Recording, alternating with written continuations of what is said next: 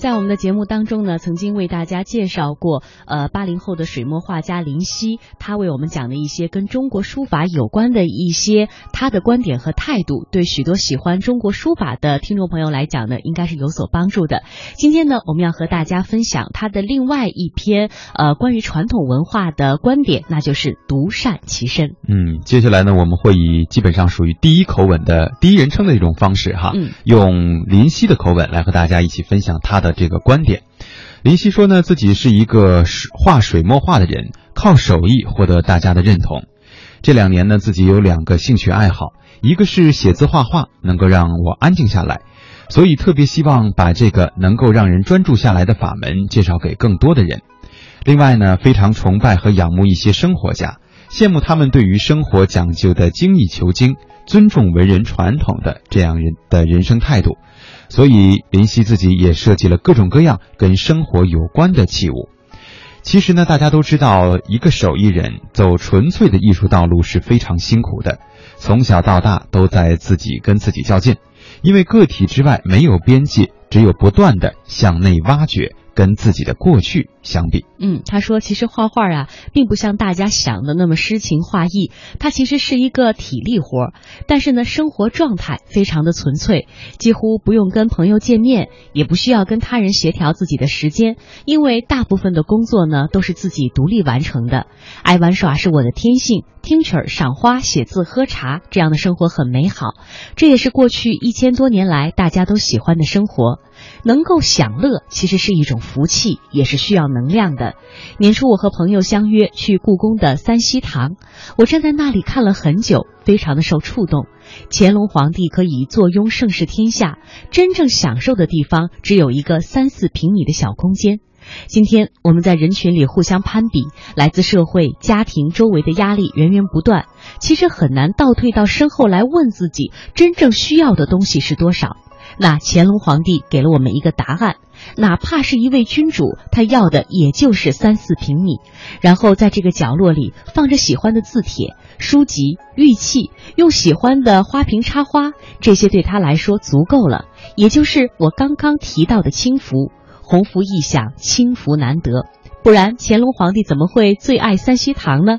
当他拥有偌大的世界的时候，更愿意穿着一身便服，以中式文人的形象出现在行乐途中。文人生活对他来说是种轻浮，是他在人与人之间征战杀伐之后的享乐和避世的所在。另外呢，林夕提到，从小父母就告诉我，你要做一个读书人。什么是读书人呢？他们给的答案是：穷则独善其身。达则兼济天下，这句话听一次就会背了。穷和达从字面上来说是一种窘迫或者是富足，但是我更关注能量的感受。当你充满幸福感和满足感，很容易因为一件特别小的事情而开心，能够体会到生活当中细微的美好。需要强大的能量支持，哪怕是吃饭睡觉这样看似简单的事情。很多人觉得传统文化是一种清心寡欲。我反而能够感受到非常强烈的热情，未尽的情之所钟正在我辈，是用最努力、最深情的方式活着。一生虽然很快的度过，但是当你回首的时候，生存过的这段时间，在质量和密度上跟他人是不一样的。所以，穷则独善其身。当你能量匮乏的时候，无法享受到生活当中细微的美好。每年四月份，我都忙于奔走在北京的各个公园，因为四月的花开得太美了。很多人说是附庸风雅，但是我是真心喜欢。每个人都曾经热爱过某种事物，那种热情是无法阻挡的。当你不能无法享受这些人世间基本的美好时，第一个选择就是独善其身，真正把自己照顾好，关注能量匮乏在哪里以及怎样补充。达则兼济天下，是说当你的能量充足的时候，你会自然而然散发出一些能量，让大家觉得是美好的。每个人的生命都需要独善其身，需要自己去发现和寻找人生需要什么，爱什么，要做什么。每个人的方式也都是不同的，没有放之四海皆准的标准。如果一定要用一个标准来要求自己和他人，一定要靠付出代价的舍弃和牺牲，其实体会到的只是负面的因果。照顾和管理好自己，其实才是真正的兼济天下，是真正为你的生活中能够被你的能量场影响到的所有人做的最好的事情。每次看到充电宝，我就会想起“独善其身”这个题目。今天呢，我们就跟我们用这个 iPhone 一样，是非常耗电的机器。如果没有电、网络和手机信号，机器是没有任何用途的。人也是一样，如果我们只是物质的身体，没有灵魂、思想，没有情感，也是一样没用的。嗯，那么能量消耗和匮乏之后需要充电，而电又是什么呢？简单的说，就是满足感和成就感。另外，还有对于真理的探索和自我的成长，这也是大家最难发掘的匮乏。对于真理的追求以及心灵得到的成长，有一种特别的频率。我们作为一个有灵魂、有觉知的人，生存之中需要对真理的追求。如果缺失了这个部分，独处是会慌的。今天呢，我就像一片树叶和大家交流，大家会感受到一种很强烈的喜爱和能量，这是你们给我的营养。然后我又回馈出我的思考和情感，我们跟世界的关系也是一样，这就是一种能量频率的交互。你有没有问过自己，吐纳给这个世界的是什么？当你作为一片小叶子，能发散出去的是什么样的能量？这个世界就是你扔进去什么，它还给你什么。这是一个非常简单的因果关系。所以，当你想要什么的时候，最好先给出什么，多去赞美，一定会得到好的能量。其实人的生命跟树叶是一样的。回到独善其身，我已经很细致的向大家阐述了我的想法。独善其身是一件非常难，因为爱自己是非常难的事情。但是当你独善其身之后，自然而然会兼济天下，会惠及周围所有的人。那接下来的时间呢，我们就通过林夕的一个讲座《无用之美》，继续了解他对于传统文化的一些看法。我叫林夕，双木林，晨曦的曦。啊，总的来说，我介绍自己的时候呢，我会说我是一个手艺人，因为我是画画的，以及呢，我是个手艺人的老师，嗯，以及呢，我是一个妈妈，我非常爱我的儿子，而且他教给我很多。我想这三个题目，这三个词，非常准确的能够形容我的状态。我们今天的这个题目叫做“无用之美”，我就想起来，我第一次听到“无用”这个词呢，大概是在小时候读《红楼梦》。我记得贾宝玉提到了庄子里面的一句话，叫做“啊，能者劳而智者忧，啊，无能者无所求，疏食而遨游，泛若不系之舟”。意思就是说，啊，也有版本是说“巧者劳而智者忧”，就是一个。认为自己并没有太多用处，就是没有太多呃作用的人，他有可能过得最开心。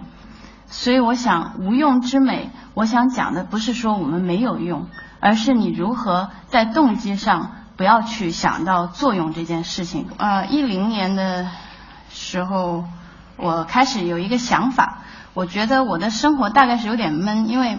我又不是很喜欢出去跟朋友聊天交往，或者我觉得很很花时间。嗯，我天天都自己一个人在我的画室里面，不是看书，就唯一还有还有点出门的，就去，因为我学习中医，我要去去我的我的老师的那个出诊的时候，我要去跟诊，要去帮着抄方啊什么，大概就这么一件事情，我好像是规律的跟人人际在交往，跟就是有一个呼吸的平衡。我就觉得我应该找一件事情，既让我不觉得是，嗯，是一个有人际交往的负担的这个这样这样一件事情，但是呢，我又能规律的看到人，然后跟他们这个分享这样一个点子呢，我其实想了好多好多的办法，我觉得好像都不太好，因为最后好像都会变成一种某种社交、某种人际交往。但有一天，我突然。想说，怎么样才能够每到中秋的时候，有人跟我一起吃月饼、看菊花；然后每到春节的时候，有人跟我一起这个写春联儿，或者或者听昆曲什么的。就这些我觉得好玩的事情，怎么样才才能找到志同道合的人呢？